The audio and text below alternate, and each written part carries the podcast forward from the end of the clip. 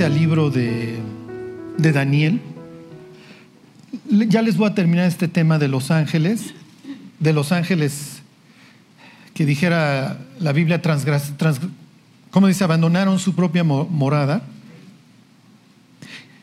Este, los cuales, dice, hablando de Sodoma y Gomorra, de la misma manera que aquellas ciudades fornicaron y fueron en pos de vicios contra naturaleza. Estos ángeles que, que se le revelaron a Dios, digo, en Génesis 6 nos queda muy claro que tienen relaciones con las mujeres. y en el Salmo 82 no solamente dice eso, sino que se dedicaron a la destrucción de la, de la humanidad. Y hoy les voy a decir algo bastante extraño, bastante grave. Y es que, miren, el mundo está, el mundo está bajo el maligno, digo, lo, lo, dice, lo dice Juan, pero el mundo a veces no alcanzamos a ver qué tan mal está hasta que nos enteramos de cosas grotescas, ¿sí me explico? Hasta que, hasta que la persona que, que, estaba sujeta a tráfico de personas huye y entonces despotrica de las redes, de los que están involucrados, ¿no? Cuando estudiamos la historia oficial de cómo fueron las guerras, ah, miren, es que mataron al archiduque ahí en Sarajevo y, y pues ya estaban las cosas bastante mal y te das cuenta que no, que, o sea, que la guerra ya tenía muchos años de estarse planeando, este, de que esto iba a traer muchas utilidades, obviamente esto iba a destruir familias, iba a dejar huérfanos, de que fue una especie de división de, Europa. Este, que vemos que hay guerras en el Oriente en donde convenientemente dices que te llevo la libertad, pero también casualmente tienes de las reservas más grandes de petróleo y te das cuenta que hay una maldad muy fuerte. Y es que miren, la, realidad que nosotros vemos acerca de, nuestro mundo la obtenemos de, pues desgraciadamente de aquí, si me explico, de lo que se nos quiere proyectar en un momento dado. Y quien controla el medio, quien controla la, la percepción controla la realidad, porque hasta cierto punto la percepción hace la realidad. Nosotros podemos percibir a una persona como mala cuando en realidad es muy buena o viceversa, por algún hecho que hizo o dijo, ¿sí me explico? No sé si se los decía la otra vez, pero hay mucho más posibilidades de que te corran si el jefe no te quiere, aunque seas el mejor. ¿Sí se los comenté? Sí, hay un libro que se llama este, Ladrándole al árbol equivocado, que habla del éxito. Y entonces en uno de los capítulos menciona que las, que las personas agresivas en sus trabajos tienen en promedio 200 mil pesos más o menos más de sueldo que los que no son agresivos. este, y dice que si tú le caes bien al jefe, aunque seas el peor de desempeño, es mucho más probable que vayan a correr al de mejor desempeño si el jefe no le cae bien, porque la percepción hace la realidad. ¿Sí me explico? Entonces, hoy lo que nosotros, ¿cómo les diré?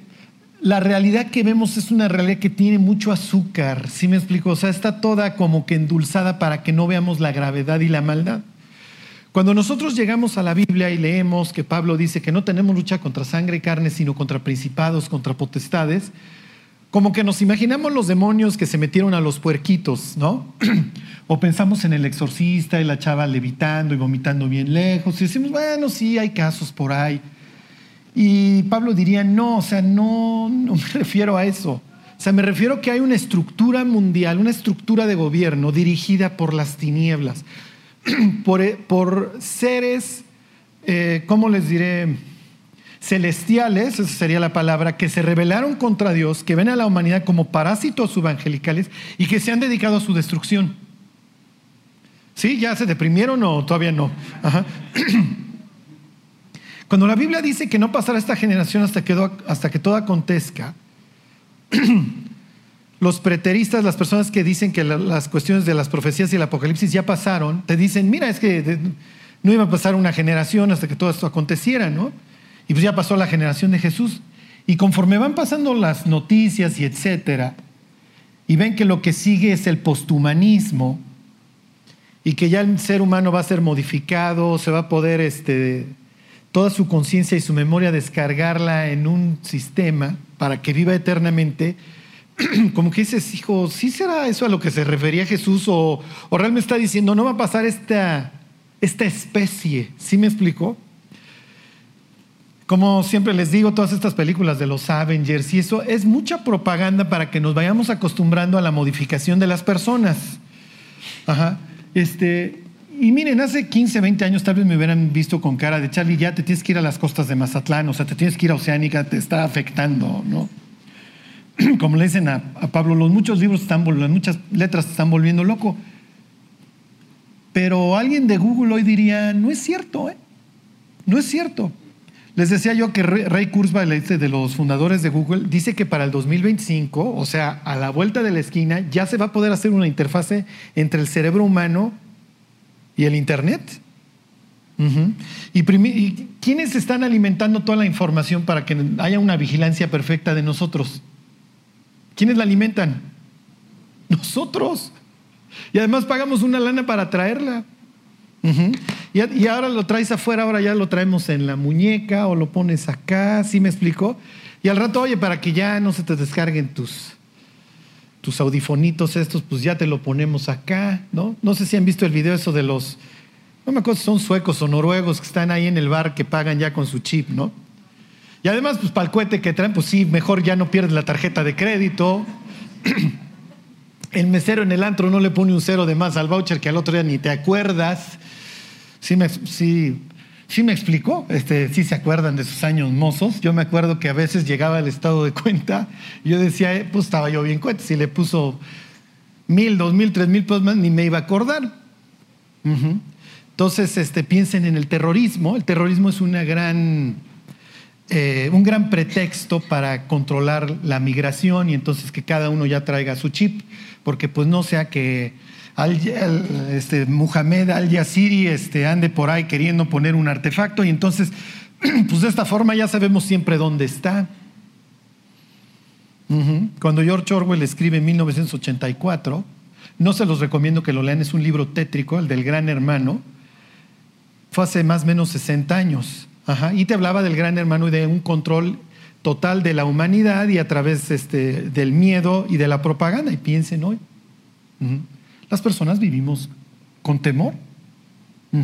Las nuevas generaciones ya no crecieron como nosotros que vivíamos en las calles, podías andar en la bicicleta. O sea, piensen tener un niño de 8 o 9 años hoy jugando en la calle, si me explico, corriendo en insurgentes. Entonces las siguientes generaciones ya han crecido, como lo había profetizado don George Orwell, con miedo. Bueno, pues si todavía no están lo suficientemente deprimidos, les quiero dar una explicación. Ahora váyanse al libro de Daniel, al capítulo 7. Este pasaje ya lo vimos, pero nada más les quiero enseñar rápidamente este y otro. Daniel va a hablar en un, en un contexto eh, ¿cómo les diré? En donde ya los, los, medos y los persas están ascendiendo, se está gestando el zoroastrismo. El zoroastrismo maneja ya un satán personal, como lo manejaba la Biblia, ¿eh? como lo hubiera manejado este, Isaías o, o Ezequiel, y maneja mucha angelología y todos estos conceptos y muchas personas que se oponen a la Biblia traen la onda de que los persas influyeron a Daniel y por eso Daniel escribe estas cosas. No es cierto, obviamente Daniel es un hombre de su tiempo y obviamente está intentando influir desde un punto de vista celestial y divino a la época que le tocó vivir. Ajá. Entonces es, lo mismo que el éxodo, ¿sí me explico? O sea, ah, tú adoras al sol, bueno, pues te traigo tinieblas tres días, adoras a los escarabajos, te traigo insectos, adoras a los sapos, te traigo sapos, adoras al Nilo, te lo convierto en sangre, ¿sí me explico? Está mandando un mensaje a los dioses de la época. ¿Cuál sería hoy un mensaje, cómo les diré, divino para el siglo XXI? Bueno, pues necesitas tener humildad si quieres que Dios te exalte. ¿Por qué? Porque hemos sujetado hoy a los jóvenes a tener muchos likes, muchos retweets a que ellos se vuelvan vanidosos y la vanidad no, no los va a ayudar a que se estén comparando constantemente con gentes que son exitosas en sus ramos y entonces vivan frustrados. Lo mejor que hoy, un mensaje ideal para los jóvenes es, vive el plan que Dios tiene para tu vida y conoce el sitio que te tocó habitar en el universo, que te tocó llenar en el universo. Con eso vas a tener una vida satisfecha. ¿Ok? Pero bueno, Ok, ahí les va. Entonces dice Daniel 7.1. Dice, se los voy leyendo, en el primer año de Belsasar, rey de Babilonia, tuvo Daniel un sueño y visiones de su cabeza mientras estaba en su lecho. Luego escribió el sueño y relató lo principal del asunto. Dice, dijo Daniel, miraba yo en visión de noche y aquí que los cuatro vientos del cielo combatían en el gran mar, en el gran mar y cuatro bestias grandes diferentes la una de la otra este, subían del mar. Este, bla bla bla, perdónenme, me, equivoqué.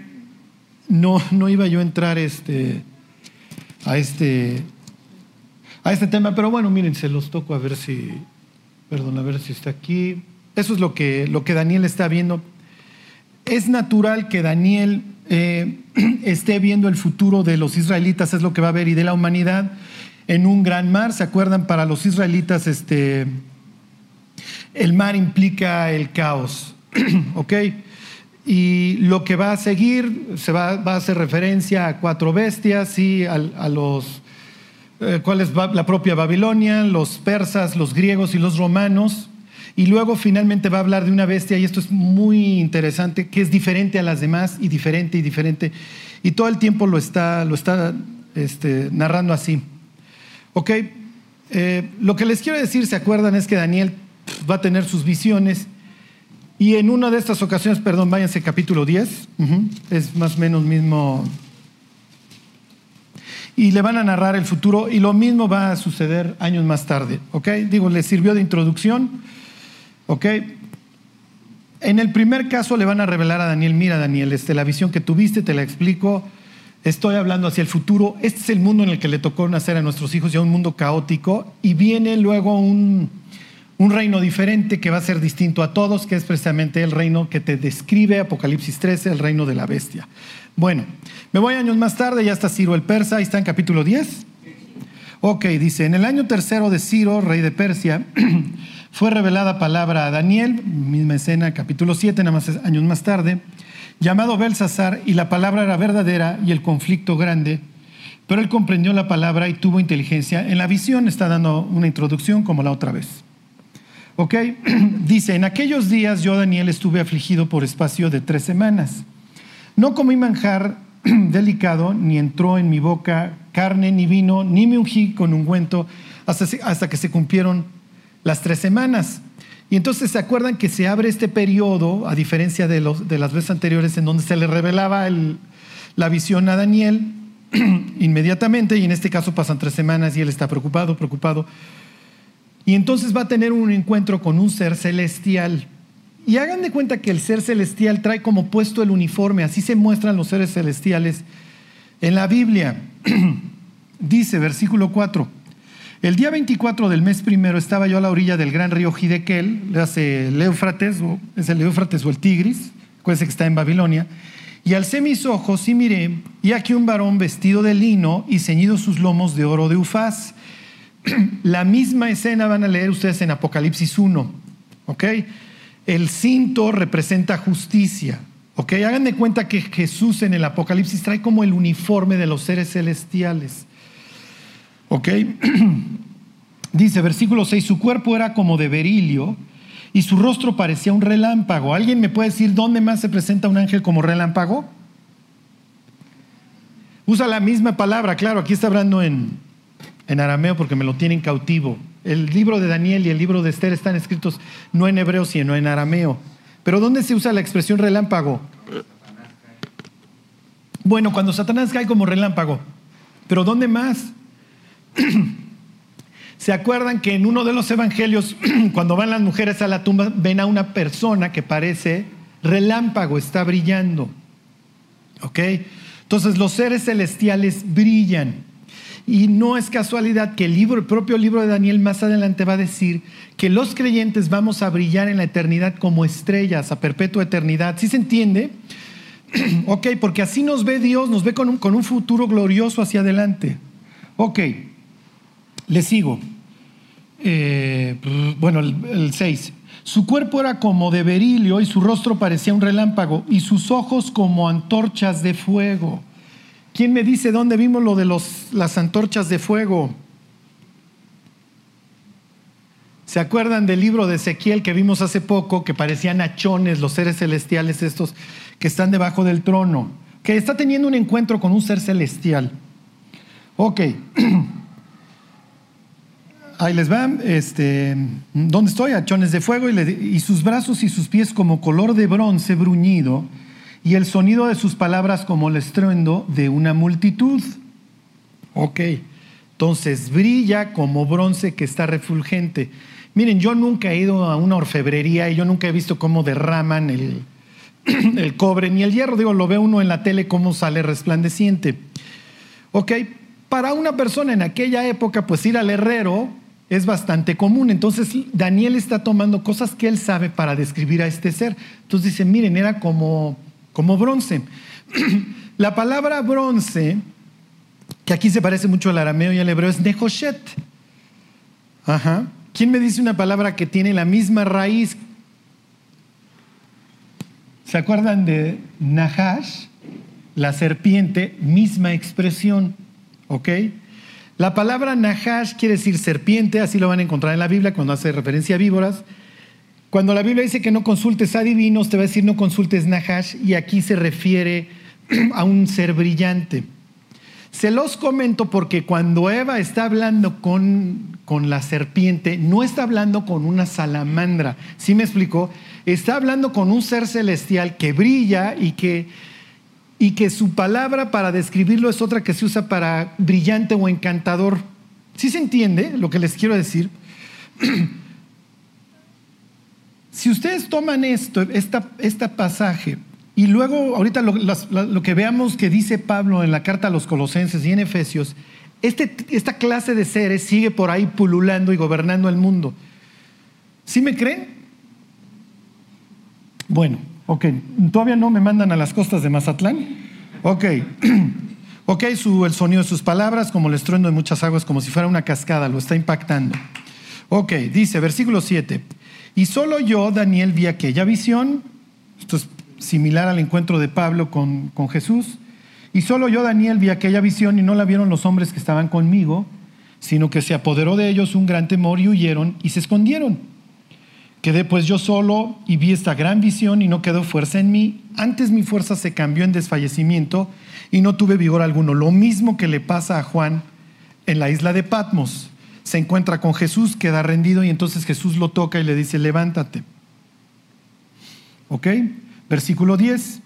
Y aquí una mano me tocó e hizo que me pusiese sobre mis rodillas y sobre las palmas de mis manos. Y me dijo Daniel, varón muy amado, está atento a las palabras que te hablaré y ponte en pie, porque a ti he sido enviado ahora.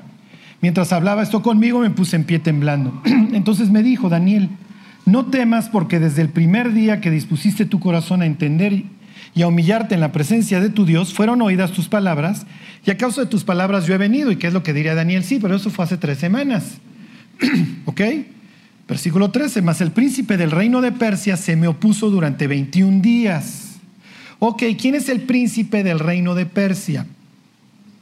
Cuando se traduce esto al griego 200 años antes de Cristo, le ponen las mismas palabras que usa Pablo años más tarde, son los arcones, argei. Es la expresión, de ahí viene la palabra arcángel. Entonces dice, se me opuso el príncipe, ajá, y entonces no me dejó pasar. Para los judíos, para Daniel no crean que ellos dicen, oh, este, ¿quién, ¿quién es el príncipe de Persia? Daniel le queda muy claro que él está sujeto, bueno, que Persia está sujeto a un dios ahí extraño. Por eso, para Daniel y Ezequiel, cuando llegan a Babilonia, ellos se sienten hasta cierto punto desamparados. Y es por eso que Dios lleva su trono para decirle, no te preocupes, Ezequiel, Daniel, cautivos, no se preocupen, como buenos hijos yo los voy a ver y yo los voy a guardar aún en la tierra de su cautiverio, pero sí, quedaron bajo un príncipe distinto. En esta tierra mando yo, en esa tierra manda un príncipe diferente, ¿ok? Así veían ellos la vida. ¿La vería Pablo distinto? No, Pablo diría, no tenemos lucha contra sangre y carne, sino contra qué?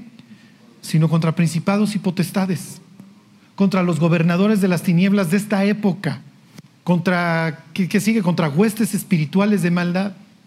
Lo que pasa es que no alcanzamos a ver la maldad en la que vive hoy el ser humano porque vivimos nuestra realidad, ajá, y lo que nos proyectan los medios, pero de ahí en fuera, si fuéramos de este tipo de personas que se dedican a restaurar a gentes que fueron víctimas de tráfico de humanos y etcétera, diríamos, no, espérate, o sea, el mundo no es Beverly Hills 90-210, ¿eh? ni quinceañera, ajá, bueno, para que vean las novelas que veía yo, ¿sí me explico? O sea, no, no, o sea, es un mundo totalmente destruido, no, no, para nada. El primer mundo está totalmente ciego y además esperando que venga ya la versión humana 3.0 y el día de mañana como Johnny Depp descarguemos nuestra conciencia en la computadora y vivamos eternamente y conquistemos las estrellas y etcétera, etcétera. Pero el mundo que la Biblia presenta es totalmente distinto, es sobrenatural, porque nosotros tenemos una especie de ahí de ateísmo que hoy está como migrando una espiritualidad bastante extraña y bastante tétrica. Pero somos hasta cierto punto ateos, ¿sí me explico? O sea, no, no como que uno lee esto de los principados y piensas la escena de los demonios molestando, el exorcismo de Emily Riley o cosas así, pero nunca nos imaginamos que, a ver, vamos a tener un ciclo ahora en Hollywood de ovnis. Ahora vamos a tener un ciclo de zombies. Ahora vamos a tener un ciclo de superhéroes. Y entonces, ¿sí me explico? Y me enfoco y me enfoco y me enfoco. Y entonces es pura propaganda y nunca pensamos que detrás de eso hay un ángel que está pensando, ¿cómo hago más atea, más contraria a Dios, a la humanidad? Piensen en este pasaje de Apocalipsis 16, cuando dice que de la boca del dragón y de la boca de la bestia y de la, de la boca del falso profeta salieron tres espíritus a manera de ranas y fueron a convocar a todos los reyes del mundo para la guerra cuando venga Cristo. Sí, me explico, o sea, si no tenemos una cosmovisión bíblica, pues quién sabe qué se fumó Juan ese día, ¿sí me explico? Porque está hablando de que la rana René o algún sapo por ahí, sí me explico, fue a convocar a, pues a los reyes, quién sabe a qué guerra, ¿no? Ok, se los vuelvo a leer, versículo 13, mas el príncipe del reino de Persia se me opuso durante 21 días, pero aquí Miguel, uno de los principales príncipes, otro, o sea, tuvo que ir por alguien del mismo rango, vino para ayudarme y quedé ahí con los reyes de Persia. O sea, la Biblia está diciendo que lo detuvieron y ahí lo tuvieron, vayan ustedes a saber si amarrado lo que haya sido, o, simplemente le impedían el paso. ¿Y qué es lo que está pensando el, el ángel? Oye, pues esta es mi tierra, tú no puedes pasar. Y el otro ángel, pues se ve que le dijo, pues sí, no puedo pasar y aunque quisiera, no paso. Oye, pero tengo que mandarle un mensaje de parte de Dios a uno de los cautivos, a Daniel, que es uno de sus profetas, pues a mí me vale, de aquí no pasas. Eso es lo que sucedió. Bueno, ¿qué tiene que ver esto con la resurrección de Cristo y todo esto que les que estábamos viendo? Este, ahí en Jeremías 23, váyanse al libro de Efesios, ahora sí. La resurrección la ata el Antiguo Testamento con la rebelión de los ángeles. No me pregunten por qué. Pero no solamente la ata el Antiguo Testamento, la ata el propio Pablo. Y obviamente Pablo tiene una cosmovisión bíblica que parte del Antiguo Testamento. Y ahorita van a ver qué interesante, como joyas ahí que va dejando escondidas la Biblia, que a veces a primera de cambio no leemos. Ahí están Efesios capítulo 1 estos ángeles, como el, príncipe de Persia, vamos a hacer, me voy a quedar con los iraníes. Piensen ustedes, claro, en aquel entonces no se llamaba Irán, se llamaba Persia, que Pablo va ahí camino a Damasco, precisamente va para esos rumbos, ok, Damasco, este, obviamente Siria, pero bueno, va camino allá y lo, detiene Cristo. Y entonces le dice Pablo, quiero ponte de pie porque te estoy comisionando y te voy a mandar a los gentiles. ¿Para qué? Para que se conviertan de qué a qué, ¿se acuerdan? De la potestad de las tinieblas a la luz y de la potestad de Satanás, ¿a dónde? A Dios. Y Pablo no es de, oh Señor, pero todos estamos en tinieblas. No, en la mente de Pablo yo soy del pueblo de Dios, yo soy la heredad de Dios y los pobres persas y los sirios y todo el mundo viven bajo sus dioses estos que los maltratan. Ahí está el capítulo 10 del libro de Daniel. Y entonces, ¿qué es lo que entiende Pablo? Oh, yo los tengo que ir a arrancar a los gentiles de la potestad de estos dioses. ¿Sí se entiende? Eso es lo que alimenta su cosmovisión. Cuando le escribe a los Efesios, les pongo un mapa. Éfeso es un puerto, un puerto grande de la época, es un sitio, piensen en Nueva York, es un sitio interesantísimo. ok, cuando le escribe a los Efesios, un lugar donde viven ahí, obviamente principalmente griegos, Pablo les está diciendo, señores, cuando ustedes escucharon el Evangelio y creyeron, ustedes fueron trasladados de la potestad de las tinieblas a Dios. Ajá. Y ahora ustedes son parte del pueblo de Dios. Ya no son una nación ahí como los persas que vivían bajo la potestad de su ángel. ¿Sí se entiende? Ok, a ver, se los leo. Versículo, ¿qué les dije? Efesios, ¿qué? Uno. Bueno, entonces Pablo va a decir, yo estoy orando por ustedes a ver, se los leo desde el, desde el 13. Ahí están, 1.13. Le está hablando a los gentiles. Le está hablando a nosotros. Dice, en él también vosotros, habiendo oído la palabra de verdad, el evangelio de vuestra salvación, y habiendo creído en él, fuisteis sellados con el Espíritu Santo de la promesa, que es las arras, la garantía de nuestra herencia, hasta la redención de la posesión adquirida para alabanza de su gloria. Entonces, mientras Dios viene por nosotros, te doy mi Espíritu Santo como garantía para que sepas que pasaste de muerte a vida. Y entonces dice Pablo, Pablo está muy feliz porque los efesios están viniendo a la fe. Por esta causa también yo, habiendo oído de vuestra fe en el Señor Jesús y de vuestro amor para con todos los santos, no ceso de dar gracias por vosotros, haciendo memoria de vosotros en mis oraciones. Claro, él, lo que les va a decir además se va a volar todas las bardas. Porque, ¿cómo te convertías antes? Si tú querías pasar de la potestad del príncipe de Persia al Dios de Israel, ¿qué tenías que hacer? Te tenías que volver judío. Díganme el ejemplo más claro. Ruth, dejo mi tierra y mis dioses y entonces le digo a mi suegra, tu pueblo será mi pueblo y tu Dios mi Dios, porque los, acuérdense que Dios y el pueblo determinado están atados. Entonces, si tú dejas el tuyo, es porque vas con el otro que crees que es mejor. Cuando se conquistaban unos a otros, decían, mi Dios es más grande que el tuyo. Les pongo otro ejemplo para que lleven este hilo cuando vayan leyendo la Biblia. Cuando, David se está escapando de Saúl, hace escala en Nob. ¿Se acuerdan? En una ciudad de sacerdotes. Y entonces Oye, ¿tienes algo para comer? Sí. ¿Y tienes algún arma? Y le dice el sacerdote, sí. ¿Dónde está la espada de Goliat?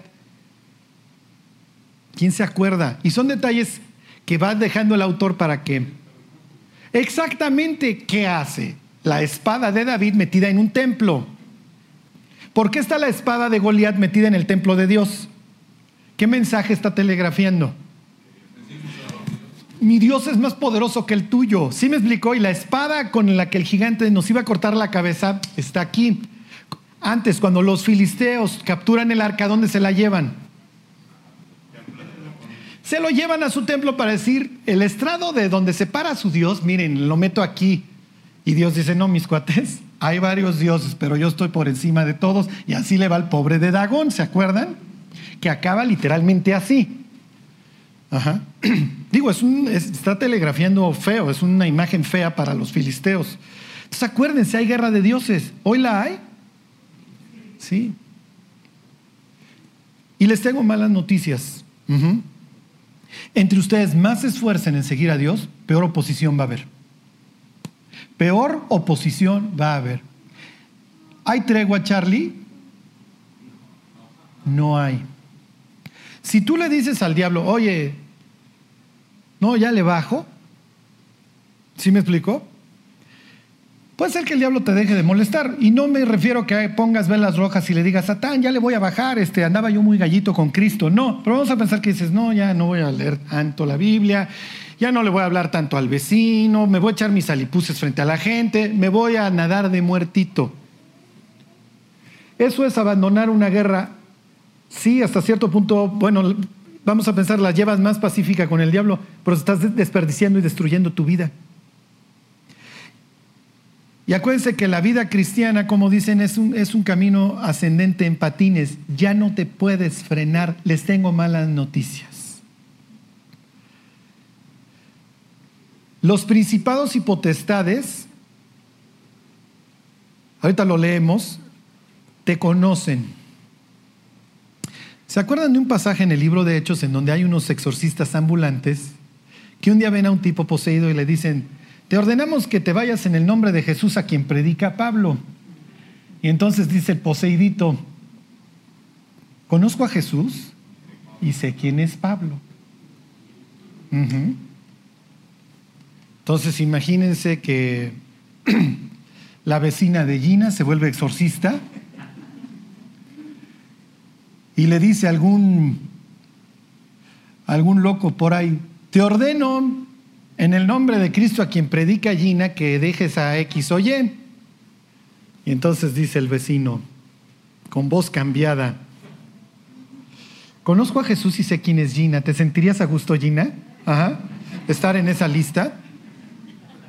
Miren, yo no, me voy a, no, ni me enorgullezco de lo que les voy a decir, ni, ni, pero nada más se los quiero decir como ejemplo. Hay un X que está, tiene mucha actividad de demonios. Y un día dice, dice, le voy a hablar a, a Carlos. Y entonces me lo cuenta y me dice, Charlie, le dije, ¿por qué no me buscaste antes? Me dice, es que no, no te quería hablar. ¿Por qué? Porque una voz decía, a Charlie no. Y no supe si te sentir pavor u orgullo, ¿sí me explicó? y orgullo no sentí porque finalmente, ¿qué es uno? ¿Sí me explicó? Pero bueno, en la medida que uno quiera caminar con Dios, honrar a Dios, servirlo, va a haber oposición. No hay vuelta de hoja. Ajá. Y la Biblia presenta como una red en donde están los príncipes, las potestades, las huestes, los gobernadores, digo, los gobernadores, las huestes y toda una red que están transmitiendo información todo el tiempo. Su pleito es con Dios, pero como portamos la imagen de Él, nos aborrecen. Y su fin es destruir nuestra vida. ¿Ok? ¿Cómo lo logran? Y les voy a decir, lo logran de dos maneras. Número uno, cuando van y nos piden con Dios piensa en el caso de Job o el caso de Pedro. ¿Sí? Simón, Simón, usa su, su, nombre de antigüedad para recordarle Pedro. Pedro es el nuevo, Simón es, acuérdate, es el bocón. Simón, Simón, Satanás os ha pedido para zarandearos como al trigo. O piensen en Job, ¿no has considerado a mi siervo Job que no hay varón como él, bla, bla, bla? Pueden estar seguros que todo el tiempo está el Satán en el cielo. Quiero a Demetrio, si me explico, quiero a Gina, quiero a Lili. Y Dios puede decir que sí o que no, pero hasta acá. Imagínense que en la, madrugada me estallaba la cabeza y luego tuve que ir a, a vomitar, no sé qué comí que estaba podrido. El caso es que yo me ponía a pensar en un señor que le acaba de dar una embolia y entonces dice que no aguantaba el dolor de cabeza. Entonces yo estaba a punto de ir a despertar a mi mujer porque dije, me está dando una embolia, o sea, nunca me había dado un dolor de cabeza tan fuerte. Y entonces este, estoy pensando y digo, mm, ¿y si Dios me concedió porque ando muy gallo? ¿Sí me explico? O sea, pasa cualquier cantidad de cosas este, por la cabeza, ¿no? Vamos a pensar que fue el Satán y le dice a Dios, quiero que este, a Charlie le dé una embolia, ¿ok? Y Dios dijo, no, no, no quiero que le dé embolia. Ok, entonces el Satán dice, bueno, no me permitiste darle embolia. Entonces, ¿qué hago? lo, puedo provocar para que se genere el daño. Lo vuelvo drogadicto, lo vuelvo borracho, ¿sí me explicó? Y ahí el diablo dice, yo nada más lo tenté. Que él haya destruido luego su organismo, etcétera, ya fue cuestión de él. ¿Sí me explico? Piensen en Eva y Adán. ¿Puede el diablo matarlos? No, pues no puede. Entonces, ¿qué es lo que hace? Pues mátate tú. Y cuando acaban de caer Adán y Eva, ¿qué es lo que está diciendo el ángel? Oye, si mal no recuerdo, Señor, en el capítulo anterior, en esta historia, tú le dijiste a Adán que el día que comiera de ese árbol iba a morir. Y entonces Dios, entre comillas, parece que quedara atrapado porque sí los tengo que matar. ¿Y cómo resuelve Dios eso? Ok, sí, la paga del pecado es muerte, muero por ellos. Y entonces, ¿qué es lo que dice la Biblia? legalmente Dios recupera, si me explico, al ser humano al que tenía que matar porque él efectivamente disparó, pero alguien se atravesó, un ser inocente. Y eso es lo que va a explicar Pablo aquí. a Efesios y a Colosenses, se los digo en dos minutos. Dice, ok, les vuelvo a leer el 15. Por esta causa también yo, habiendo oído de vuestra fe en el Señor Jesús y de vuestro amor para con todos los santos, no ceso de dar gracias por vosotros, haciendo memoria de vosotros en mis oraciones, para que el Dios de nuestro Señor Jesucristo, el Padre de Gloria, os dé espíritu de sabiduría, número uno, y número dos, de revelación en el conocimiento de Él. Necesitamos las dos cosas, que Dios nos haga sabios, por un lado, y por el otro, que Dios vaya revelando su voluntad para nosotros. Y en ese sentido tenemos que crecer en nuestra relación con Él, que se construye día a día. Ok, versículo 18. Alumbrando los ojos de vuestro entendimiento, para que sepáis cuál es la esperanza que Él os ha llamado y cuáles las riquezas de la gloria de su herencia en los santos. La herencia de Dios dice eh, Deuteronomio 32, es su pueblo, es Israel. ¿Qué es lo que le está diciendo Pablo a los gentiles? ¿Qué creen muchachos? Ustedes ya son parte del pueblo de Dios y es lo que va a extender capítulo siguiente. Ya no lo vamos a leer. Ok, se los digo para cuando lean Efesios. ¿De qué trata la carta? De la inclusión de los gentiles. De arrancar a estos dioses como el príncipe de Persia de las tinieblas a la, ahora a la potestad de Dios y somos coherederos con todos los derechos. Pablo le está diciendo a los gentiles, miren, ahora ustedes han sido incluidos y gozan de todos los derechos como cualquier israelita. Y de hecho la promesa se le hizo a alguien incircunciso como era Abraham. ¿Sí se entiende? Y la promesa es que iba a venir un hijo, no por la carne como fue Ismael, no por el esfuerzo humano. Pablo lo compararía esto con la ley, sino por la promesa de una mujer estéril. ¿Sí se entiende? Por eso es que Pablo en la carta de Efesios y Colosenses, donde explica lo mismo, le dice a, este, a esta herencia nueva, a este pueblo, por lo cual tienen que tener, tienen, tenemos que tener una vida de acuerdo a, esta inclusión. ¿Sí se entiende? Dios quiere que tengamos una vida correcta porque ahora somos sus representantes en la tierra, somos su pueblo. En pocas palabras, lo que está diciendo Dios, te arranqué de la potestad de todos estos dioses ¿Por qué? ¿Cómo lo lograste? Por dar mi vida por ti y haber resucitado. Porque cuando resucité, le quité todo el poder a esto. Siguen ahí y siguen atacando y siguen gobernando.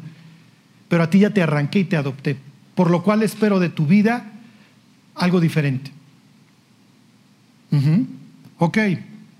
Dice algo más que quiere que sepan, versículo 19. ¿Y cuál la supereminente grandeza? Sea, un gran poder que va a mostrar Dios. ¿Y cuál es la supereminente grandeza de su poder para con nosotros los que creemos? Según la operación del poder de su fuerza. Entonces dice, hay una fuerza en ustedes que los lleva a vivir una vida distinta. Y aquí viene, la cual operó en Cristo, resucitando de los muertos y sentándole a su diestra en los lugares celestiales. ¿Sobre qué? Sí, sí, sí, sobre todo principado y autoridad y poder y señorío y sobre todo nombre que se nombra, no solo en este siglo, sino también en el venidero. Y sometió todas las cosas bajo sus pies y lo dio por cabeza sobre todas las cosas a la iglesia, la cual es su cuerpo, la plenitud de aquel que todo lo llena en todo. Si se entiende, la resurrección de Cristo despojó, es la expresión que utilizaría Pablo en la carta a los colosenses, a estos príncipes. Entonces dice Pablo, Dios Jesús, después de la resurrección, quedó por encima de todos estos principados. Y ahora lo que nos dedicamos es arrancar a todas las naciones, devolvérselas a Dios. ¿Sí se entiende? Ok. Próxima semana vemos carta a los colosenses. Nada más quiero que vean la joya que deja Dios en el Salmo 82. Váyanse al Salmo 82. Esto no sé si ya se los había dicho, pero bueno, como me desvelé, mi hámster hoy no está caminando bien. Lo que sí no les había dicho es, en la carta a los filipenses hay, unas palabras de Pablo que dicen, levántate tú que duermes y te alumbrará Cristo. 5.14, gracias mi Charlie. No vino Víctor, pero vino Charlie, perfecto. Ok, dice, por lo cual dice, despiértate tú que duermes y levántate de los muertos. La palabra levántate aquí es viene de anistemi, que quiere decir este, resucita. Aquí es levántate de los muertos, es anastá. Resurrección es anastasia. Anastá o anistema es levántate, ¿ok? Cuando los judíos traducen la Biblia al griego, fíjense cómo escribieron el Salmo 82. Dice, Dios está en la reunión de los dioses, en medio de los dioses juzga. ¿Hasta cuándo juzgaréis injustamente? Bla, bla, bla, y se los pone como lazo de cochino a estos dioses. Que efectivamente hubo una rebelión en el consejo, misma que vemos ahí en Persia, y etcétera, etcétera. Ok, ya. Fíjense versículo 8. Levántate, oh Dios, juzga la tierra, porque tú heredarás todas las naciones. Cuando Pablo trae su Septuaginta en la mano y sus salmos en griego, les voy a decir cómo lo lee Pablo. Anastá, oh Dios, juzga la tierra, porque tú heredarás todas las naciones. Por eso es que ahí en Efesios dice que la resurrección es el punto crucial a partir del cual Dios muestra su triunfo sobre las potestades, se pone sobre ellos y ahora se dedica a que arrancar a las naciones piensen en Pablo cuando le dicen, cuando pregunta, oigan, ¿qué hizo Jesús después de resucitar? Nos dijo que fuéramos por todo el mundo e hiciéramos discípulos a dónde? A todas las naciones. Y Pablo está pensando, ok, efectivamente es lo que decía, Anastá resucita y ve por las naciones. Cuando Cristo resucita es, ok, ya no estoy casado con un solo pueblo, un solo pueblo no es mi heredad y si tú quieres ser partícipe de mí te tienes que volver de este pueblo. No. Ahora me dedico a arrancar a todas las naciones de estas potestades y como lo logré triunfando sobre ellos en la cruz, es lo que dice Colosenses, espero que mi pueblo tenga una conducta distinta. Cuando Pablo explica lo mismito a los colosenses, les dice, haced pues morir lo terrenal en vosotros. Iras, fornicación, disensiones, herejías, etcétera, etcétera, porque ustedes son la herencia de Dios. Es lo que decía Salmo 82. Algún día Dios se levantaría de entre los muertos y recuperaría a las naciones. Hoy somos su pueblo. Hey, es un privilegio, pero también una responsabilidad. Bueno, pues oramos y, cantamos y nos vamos. Dios te queremos dar gracias por, por habernos salvado, Dios, por habernos trasladado de, de la potestad de Satanás a ti, Dios. Dios, danos una vida, por favor, que te honre, Dios. Dios, tú sabes las pruebas que cada uno de los que están aquí hoy están viviendo y pasando, Dios.